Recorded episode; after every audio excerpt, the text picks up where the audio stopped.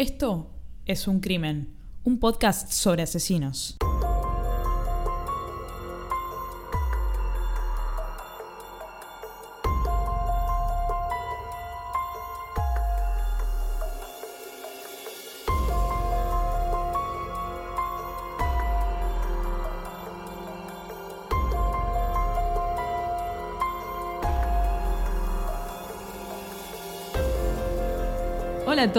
Están? Yo soy Ángeles Yo soy Anabela. y mi sueño es que empecemos este, este podcast de otra manera. A mí me gusta cómo es. Hola a todos, ¿cómo están? Yo soy Ángeles. Yo soy Anabela.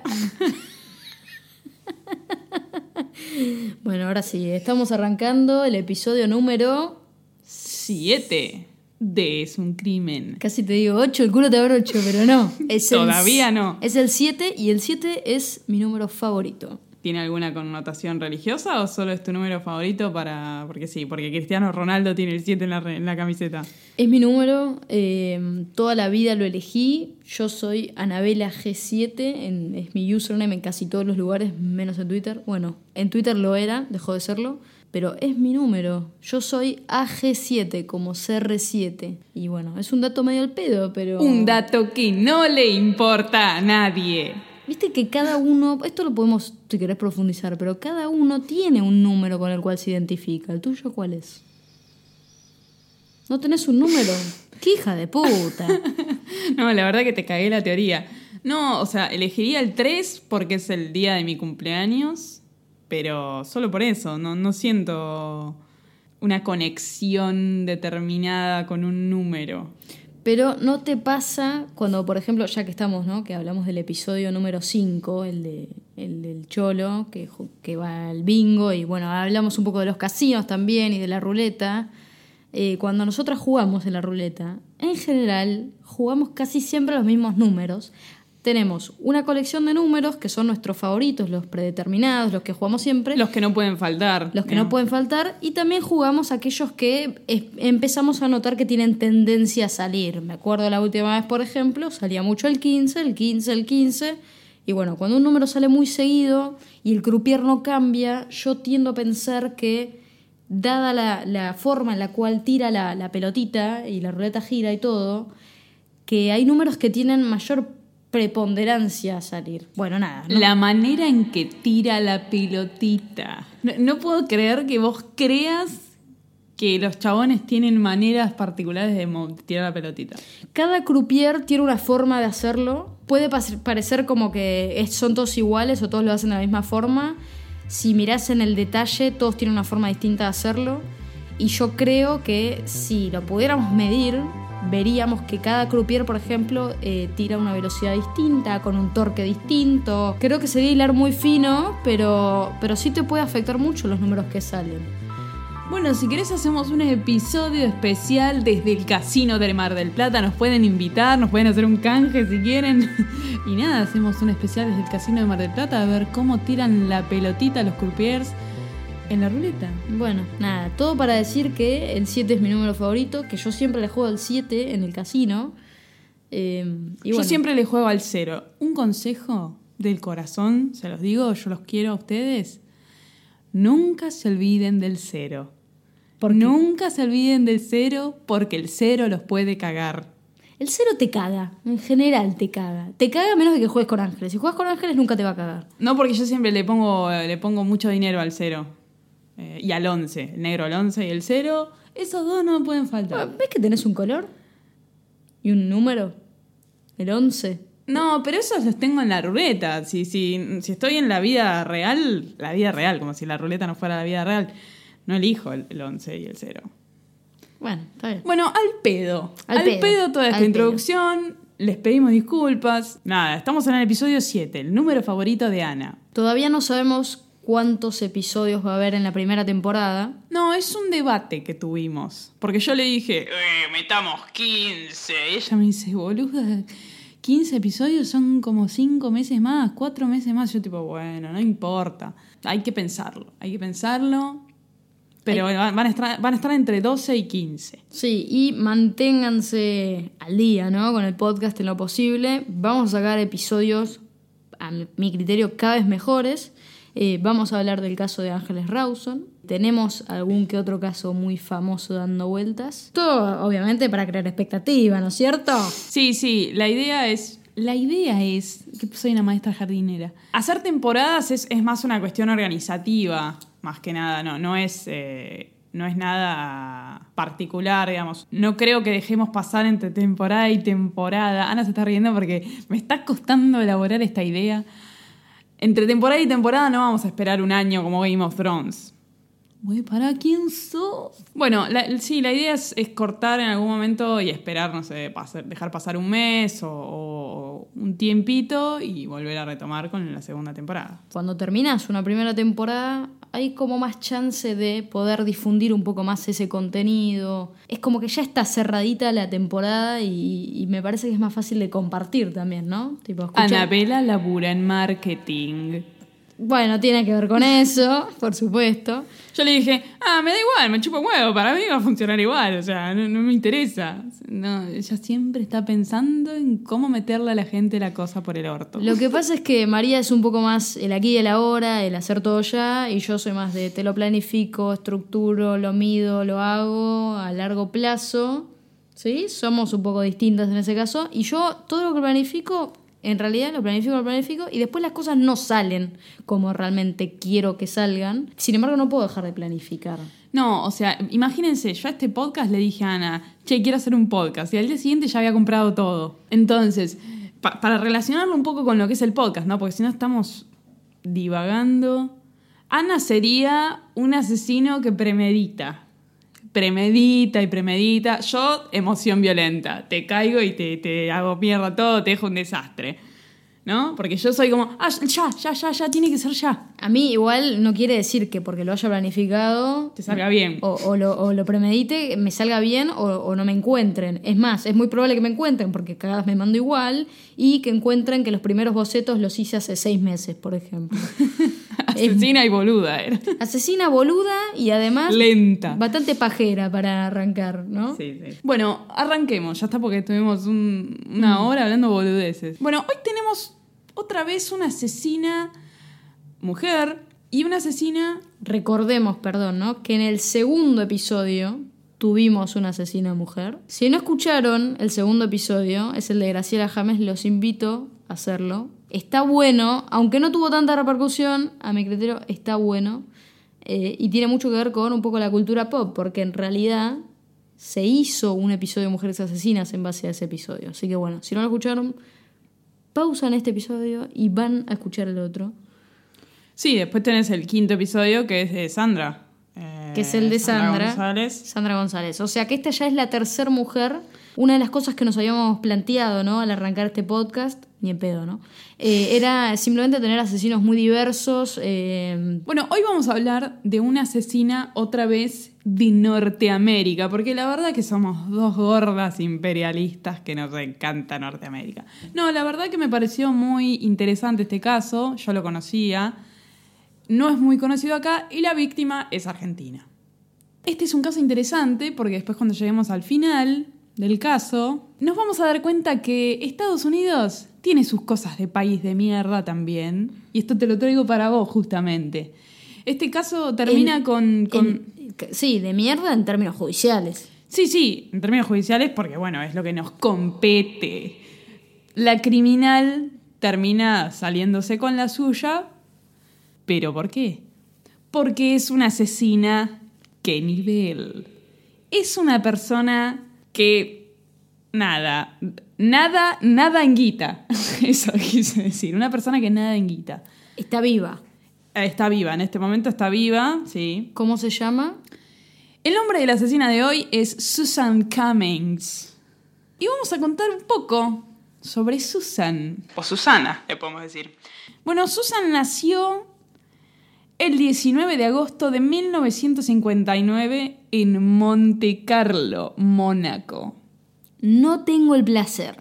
Bueno, esta vez Anabela no falló. Tristeza. Y en su cuenta personal de víctimas, Susan tiene solo una persona. Nacer, nacer en Mónaco, ¿no? Nacer en Mónaco ya... Naces literalmente, creo, en cuna de oro, porque ahí en el hospital deben tener la, la cunita hecha en oro.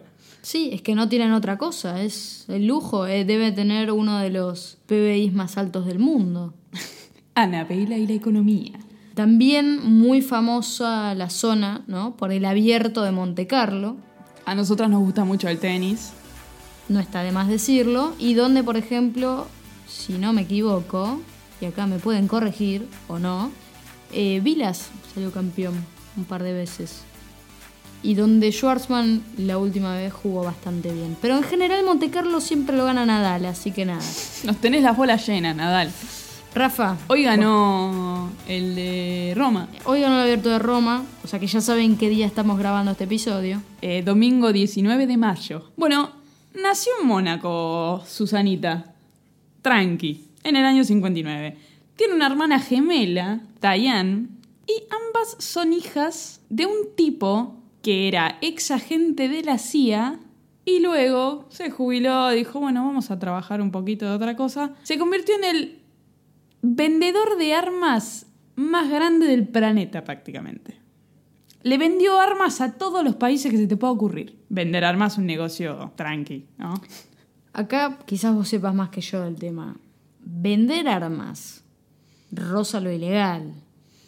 No necesariamente, no, no. El arma es un producto como cualquier otro que tiene que ser manufacturado por alguien y distribuido. Estamos de acuerdo, digo, uno puede vender armas en forma legal y me imagino ahí tiene que ver con ejércitos, instituciones, eh, gobiernos. Sí, sí, ¿no? de hecho este tipo, el- el- el- sus mayores clientes, digamos, eran gobiernos. Por ejemplo, fue un, un gran proveedor de armas de Cuba, de Fidel Castro, después de Nicaragua, todos países con, con regímenes ahí un poco polémicos.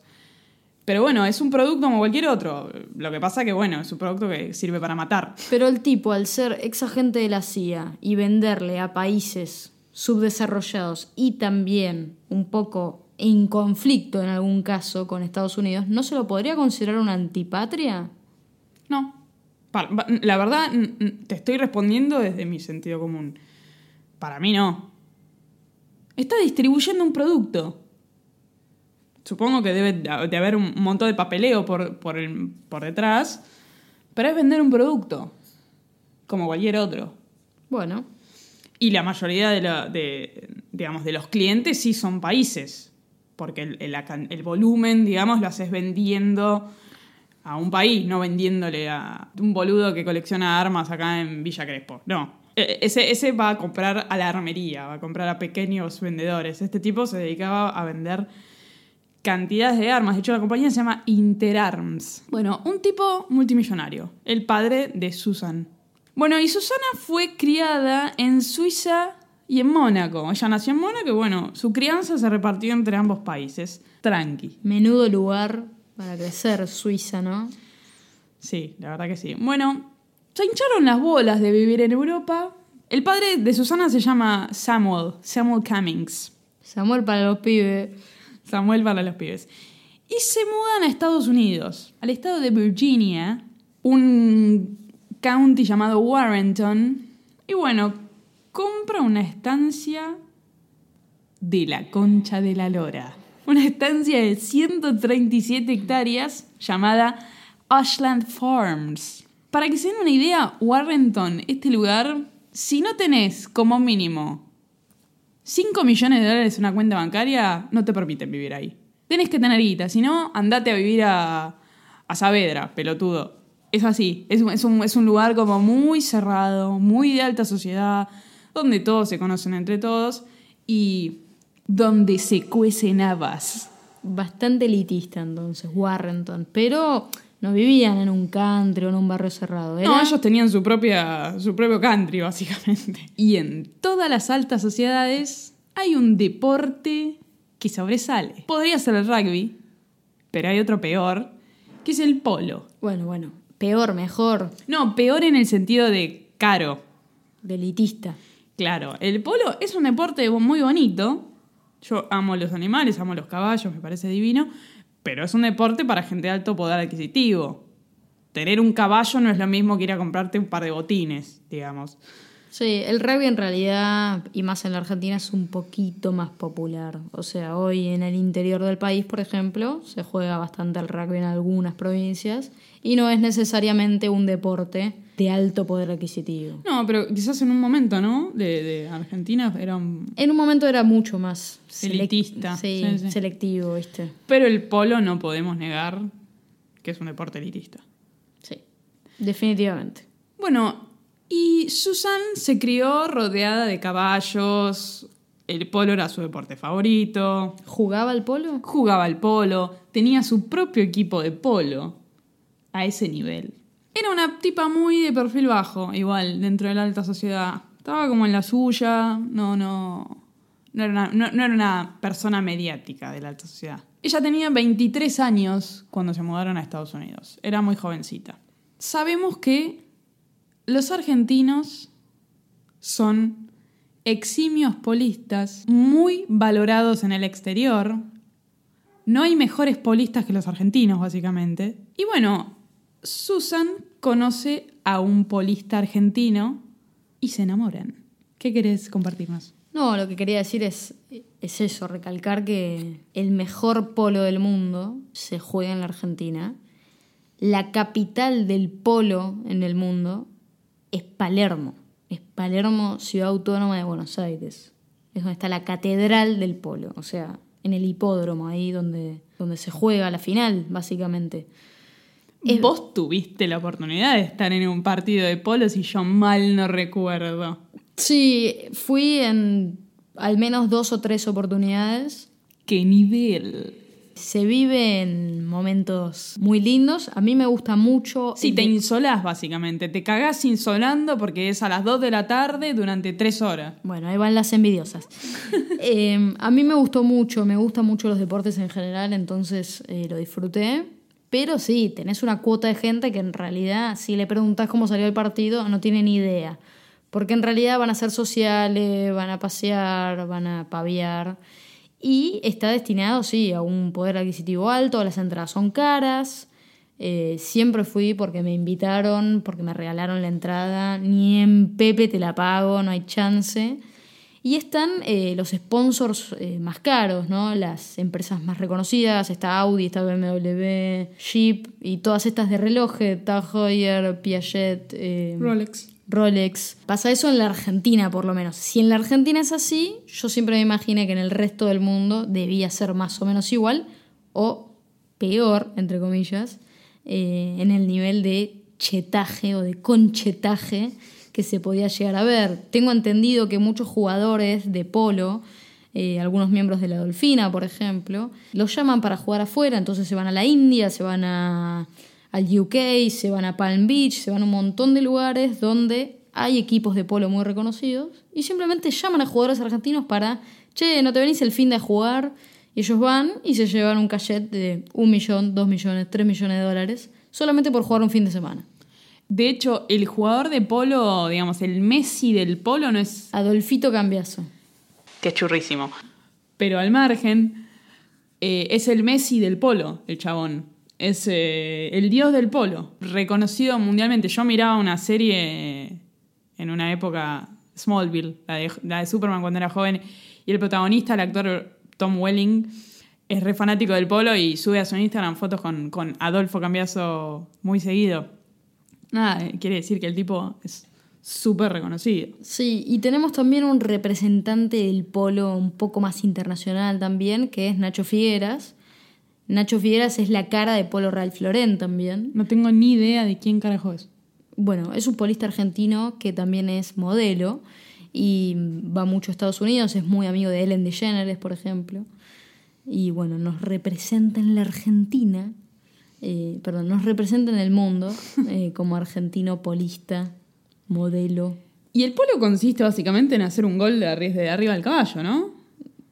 Bueno, sí, lo podemos simplificar a eso, a meter una bocha entre dos palos. Era tan básica.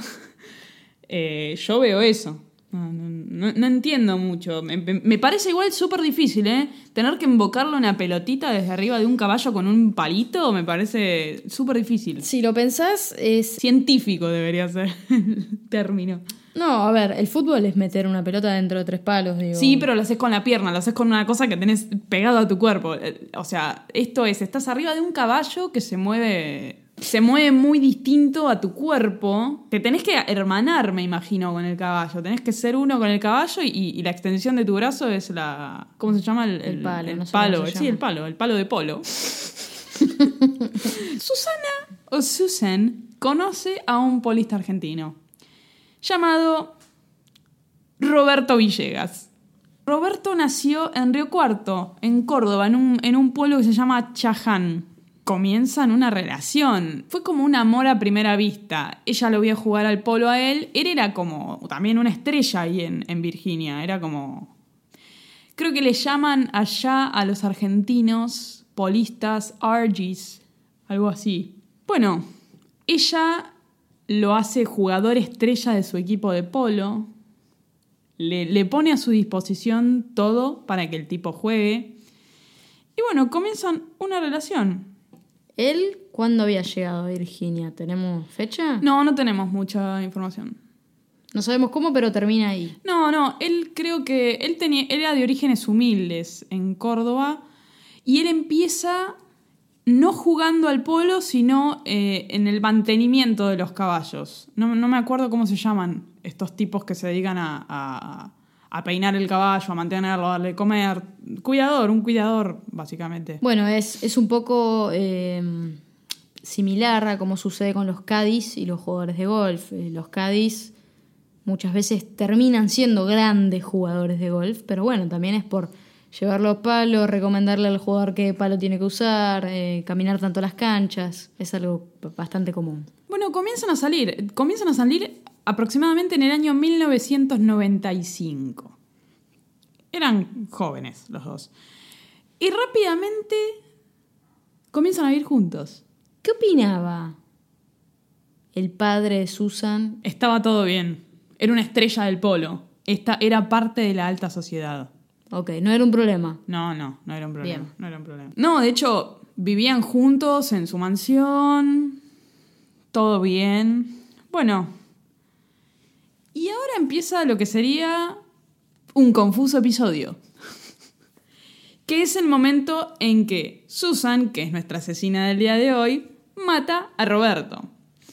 ¿Por qué digo que es un confuso episodio?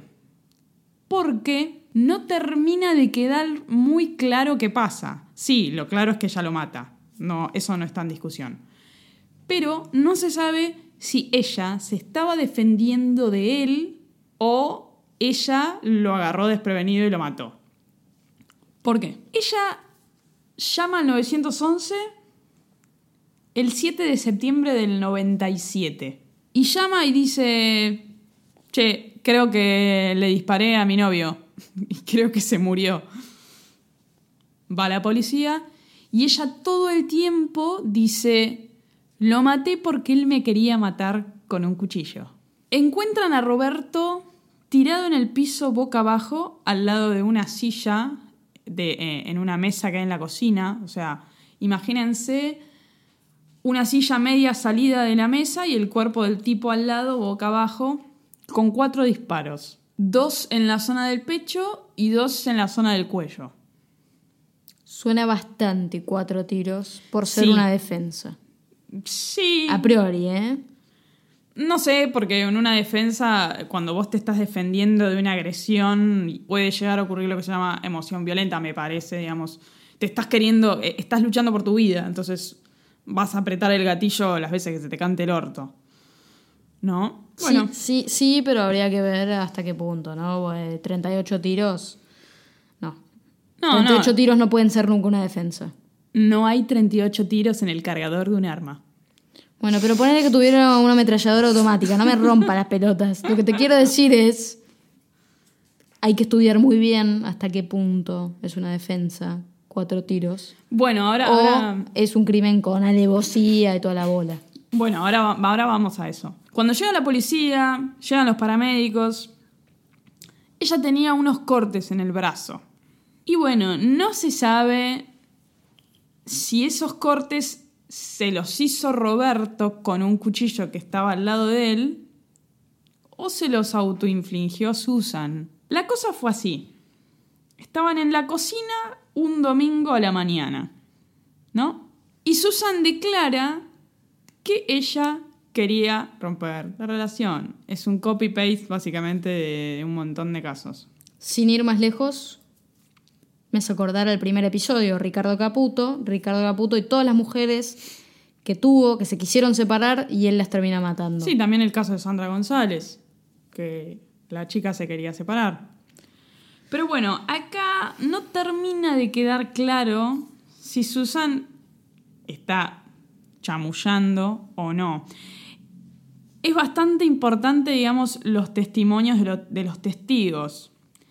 Algunos declaran que Roberto la trataba muy mal, públicamente, que era muy agresivo con ella.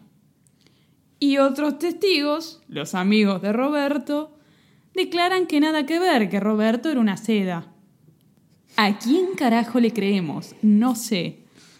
Bueno, también Susan declara que Roberto la trataba muy mal, como dije, pero que una vez le puso una soga en el cuello y la quiso ahorcar. Estaban jugando, era una práctica no, sexual. No ¿cómo- sabemos. ¿Cómo fue? No sabemos. Lo que cuenta ella del día del hecho no logra poner en evidencia que ella estaba en peligro, digamos. Ella no termina de, de- de relatar algo que cierre como que ella estaba al borde de la muerte. Y las leyes de Virginia, sabemos que Estados Unidos es un lugar donde cada, cada lugar tiene su propio... Cada estado tiene sus Exacto. propias leyes. Sí, en Virginia hay como una cosa de que para declarar defensa propia una acción se tiene que probar que realmente estabas siendo víctima de, de algo. De que estabas en peligro. Sí, de que estabas en peligro, o que tenías mucho miedo, o que ya te habían herido. E- e- Era muy importante probar eso. Susan continúa declarando esto de que también él le había dicho, bueno, tengamos hijos, formamos una familia, y ella no quería. Pero toda la evidencia forense que se encontró en el lugar indicaba otra cosa no había un indicativo concreto de que ella hubiera, por ejemplo, forcejeado. Le encontraron esos cortes en el brazo, pero por la forma en que estaban hechos los cortes en su brazo, todo indica que se los hizo ella. Digamos, un forense es alguien que se dedica a, verificar cómo, cómo fueron los hechos en base a un cuerpo de una persona o fallecida o una persona con, con lesiones. Y puede saber por el ángulo de los cortes, por el sangrado, por un montón de cosas, cómo fueron hechos. Bueno, los, los cortes de Susan indicaba que estaban hechos por ella misma. Lo que los forenses terminan eh, concluyendo es que Roberto estaba sentado en la mesa de la cocina, desayunando, y ella llegó de atrás y lo atacó. Pero ¿cómo lo ataca de atrás? Porque le pega cuatro tiros y los cuatro tiros se los pega de frente. Sí, evidentemente él se quiso parar, quiso evitar la situación porque, no sé, habrá escuchado, es poco clara la situación, no, no, no se termina de aclarar. Sí, sí, no tenemos la secuencia en realidad. real. No, porque el cuerpo estaba boca abajo al lado de la silla, como mirando hacia la mesa. Ella so- sostiene que ella agarra un arma de la alacena cuando eh, Roberto la estaba atacando y lo mata. Eh, me imagino que teniendo un padre que vende armas en la casa de Susan sería hay un arma hasta en el inodoro. O sea, te vas a hacer un café, eh, abrís la heladera para agarrar la leche y te encontrás con una 9 milímetros. No, y además que me imagino que el padre de Susan les habrá enseñado a tirar. Exactamente, sí, sí, sí. O sea, ella tenía conocimiento, podía descargar un arma, podía, sabía cómo empuñar un arma, sabía disparar. Exactamente. A ver, también los forenses llegan a esta conclusión porque hay algo que se llama blood pattern o salpicaduras de sangre. Nada, las salpicaduras indicaban que el cuerpo, digamos, de, que Roberto no estaba muy atento cuando recibió los disparos. Estaba en una posición mirando hacia la mesa. Como que lo agarra de sorpresa casi. Claro, manchas en el pantalón de Roberto de sangre que también indican que no fue, digamos, primero que no hubo forcejeo con él, Que, no, que él no estaba siendo parte del, del ataque hacia ella. Era mentira, ¿no? Claro, porque cuando se produce un forcejeo entre dos personas, de, más allá de cuál sea, digamos, entre comillas, la que gane, marcas encontrás en los dos cuerpos. En el del victimario y en el de la víctima. El forcejeo deja secuelas en ambos cuerpos, por eso me, me hace acordar el caso también de Ángeles Rawson, que Mancheri tenía marcas en la cara y en el cuerpo, tenía rasguños, tipo de cosas. Sí. Y Ángeles tenía en las uñas también residuos. Sí. Entonces quedan señales de, de forcejeo en los dos cuerpos. Y en Sí. este caso estaba Roberto sin señales de forcejeo y Susan con los cortes en los brazos. Muy llamativo. Sí, todo muy confuso. El, el homicidio ocurre, recordemos, el 7 de septiembre del 97. El día del homicidio, ella no queda detenida porque, bueno, creo que tiene que ver un poco con la cantidad de dinero que esta gente tenía, digamos. Por la- Pagó una fianza, se fue a su casa a esperar el juicio. Ok, pero quedó inicialmente detenida. Habrá Sí. quedado detenida unas horas. ¿Cómo fue la fianza, te acordás? No. Millonaria. Sí, seguro, pero no, no es un problema. Era una familia de la alta sociedad de Virginia. Virginia conmocionada absolutamente por esta situación. El padre de Susan también. De hecho, ahora les voy a contar, pero muere, muere, muere muy pronto. O sea, muere antes de que la condenen prácticamente. Se ve que al padre esto lo, lo detonó. Y bueno, el 13 de mayo del 98 unos meses después, no un año, un poco menos, la encuentran culpable de homicidio, una condena por la que le, le podrían haber cabido 10 años de cárcel. Bueno, fue un juicio por jurados, tardó, tardaron un, rato en, deliberar, pero acá el jurado concluyó que Susan actuó por emoción violenta y que pasar tiempo presa no le iba a hacer bien. Además le jugó a favor que ella no tenía antecedentes de ninguna especie, que era... ¿Y querés saber cuál fue la condena? Contame. ¿Cuánto tiempo pasó presa Susan? Seis meses. 60 días. 60 días pagando una fianza luego de 75 mil dólares. Un vuelto. Entonces, eh, a esto yo venía con que la justicia de Estados Unidos también tiene lo suyo. Cuando decimos acá, esto en un país serio no pasa, esto en Estados Unidos no pasa. Doña Rosa, cuidado, cuidado. Hay cosas que también pasan en Estados Unidos. Si tenés guita, podés salirte con la suya en cualquier parte del mundo. Sí, pero acá déjame discrepar en algunas cosas.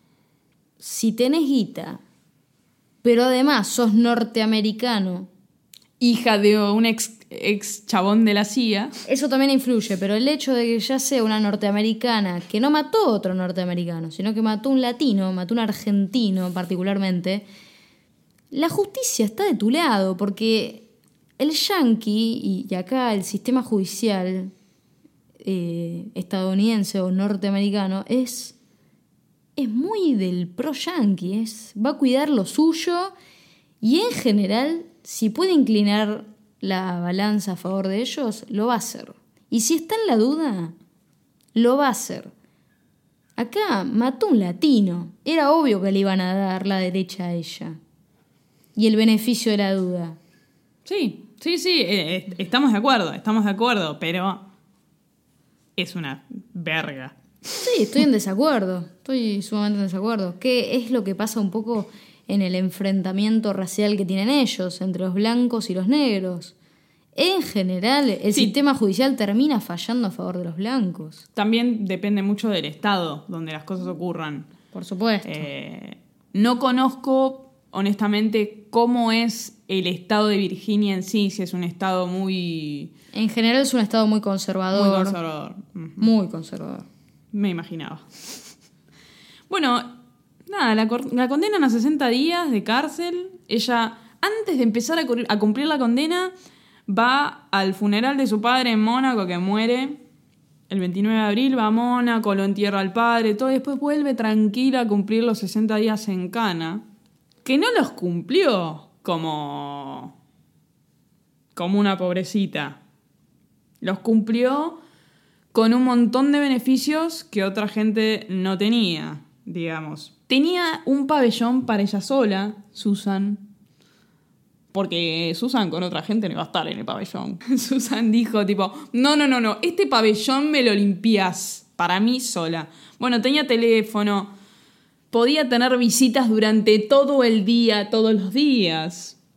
Nada, Susan estaba, tuve vacaciones 60 días. Igual ese trato, ese vio a la Pepa eh, tras las rejas, no me cabe ninguna duda de que tuvo a ver que tuvo que ver con el padre. El padre le habrá arreglado. Boludo, el padre eso. estaba muerto. Pero con el padre y con la influencia que podría haber tenido el padre. No, boluda, no, no, la guita. Ella pensaba que tenía una hermana gemela afuera que le dijo, che, arreglame todo esto. El padre estaba muerto, el padre estaba muerto, ¿qué va a hacer el padre? Nada, boluda. Agarraron la ouija y le dijeron, papá, por favor, hace que, que lo pase bien en la cárcel. No, boluda. Está bien, pero cuando tenés. No Common es que, sense. No es que el tipo, solamente el tipo pertenecía a la CIA y listo. No, es, entiendo yo, cuando tenés a alguien en la CIA, o tenías, toda la familia está como más protegida.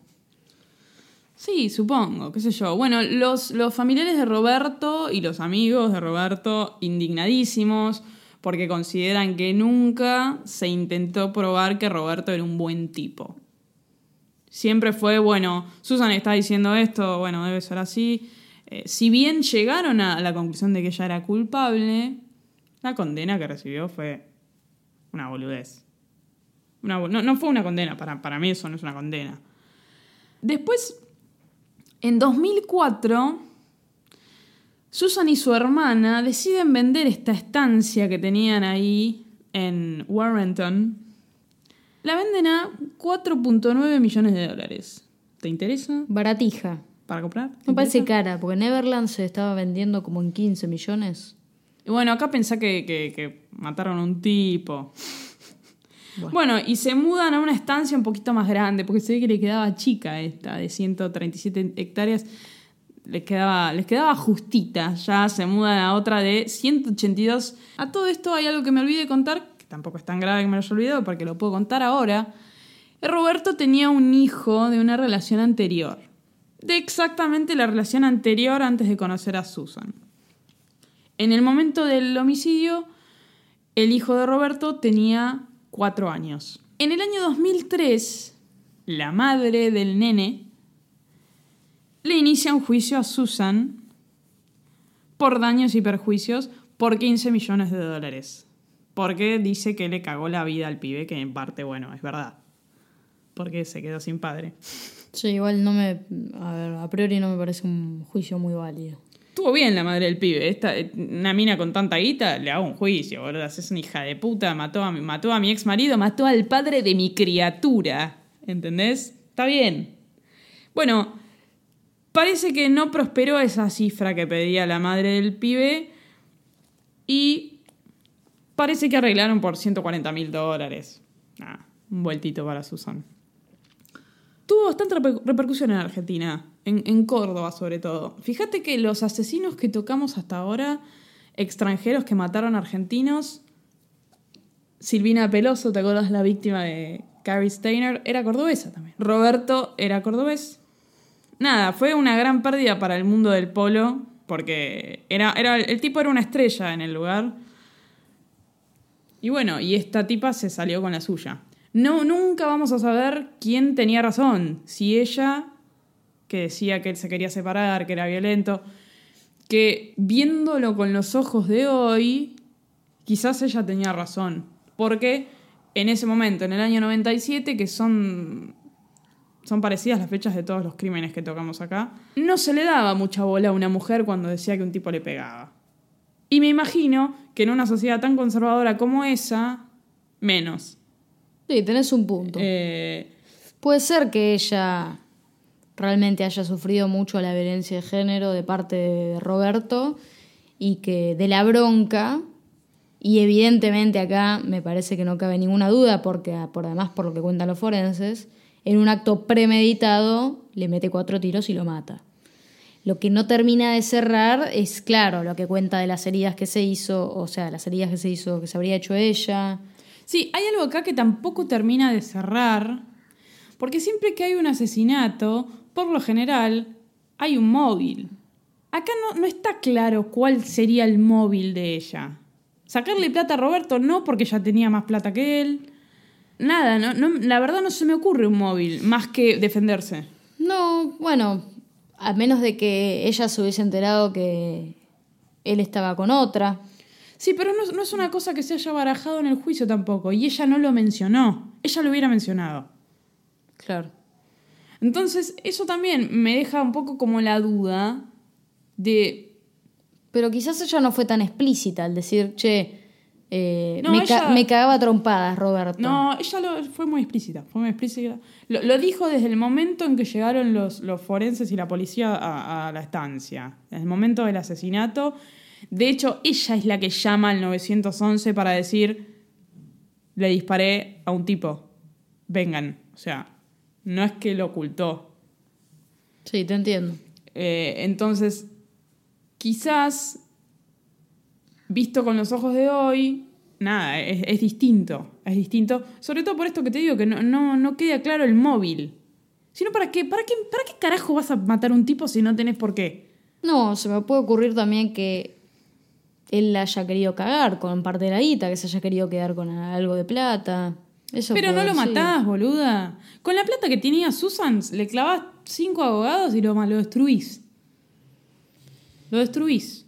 Bueno, evidentemente. Creo que la- el dinero, tanta cantidad de dinero, puedes destruir a cualquiera con toda esa cantidad de dinero.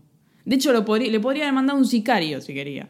Si tengo tanta guita, la verdad no me voy a cagar la vida matando yo a alguien. Lo mando a matar y listo. ¿Qué me voy a ensuciar? Yo las manos de sangre. No sé. Y bueno, por eso. Entonces, este caso nos deja como la duda. No deja de ser un crimen. No, ella sigue siendo la asesina. ella sigue siendo la asesina y lo va a hacer siempre, pero no sabemos si realmente se estaba defendiendo de un tipo violento o si realmente ella un día piró y lo mató. No sabemos por qué. Lo cual para mí no tiene mucho sentido. Esto es como elige tu propia aventura. Piensen, ¿qué, les parece? O sea, ¿qué, ¿por qué habrá sido? Es difícil. Sí, y también pensar, bueno, che, capaz que el Poder Judicial allá terminó fallando bien. Porque al fin y al cabo, si realmente crees eso, ¿no? Estamos barajando la posibilidad que vos me estás comentando, y ella quedó libre y solamente cumplió 60 días tras las rejas, bueno, se hizo justicia. Sí, igual 60 días de cárcel para mí es una boludez. Ni siquiera es simbólico, es una boludez atómica. Entiendo que también era una persona muy respetada, bueno, hay un montón de cosas alrededor. Pero bueno, no está tan claro el motivo como sí lo estuvo, eh, creo que prácticamente en todos los casos que planteamos en este podcast antes. Siempre estuvo claro el caso, el, el móvil, perdón. Acá, no sé, Deja mucho lugar a la duda. no sé, sí. No sé porque eh, tiene mucho que ver el contexto. Lees todas las notas periodísticas también de la época y la dejan a ella parada también como en un lugar de no creerle que él la maltrataba. Que era muy común en el año 97. Algo habrá hecho para que le pegue. ¿No? Los dejo con esta intriga. bueno, ¿vos lo- conocías el caso? No, no lo conocía. La verdad, gracias por contármelo porque no es. No lo conocía, es, es completamente nuevo para mí. Bueno, voy a tratar de ser menos imperialista y empezar a traer asesinos extranjeros de otro lado, con víctimas argentinas, que hay, hay un montón. Pero siempre me llaman la atención los, los yanquis, no sé por qué. La- no sé, me, me tira, me tira ese país. Y, y- y yo también, si puedo, te voy a hacer un pedido porque yo viví 10 años en Perú y me interesa mucho que hablemos de algún caso que haya sucedido en Perú o algún asesino peruano o algo así. Eh, así puedo contarles un poquito, un poco más por ahí de la geología del lugar, eh, que es algo que también rescataron en otros episodios y les agradezco muchísimo. O de la comida de Perú. También. Si Dios quiere. En el próximo episodio vamos a hablar de un asesino argentino porque ya hacemos eh, dos al hilo de asesinos extranjeros, pero bueno, este mató a un argentino. Bueno, entonces nos veremos en el próximo episodio, quizás con información más certera de la duración de esta temporada. No lo sé. Esto ha sido todo por hoy. Te agradezco mucho. Hasta el próximo episodio. Seguinos en Twitter en arroba es un crimen bajo y visita esuncrimen.com para suscribirte y no perderte ningún episodio.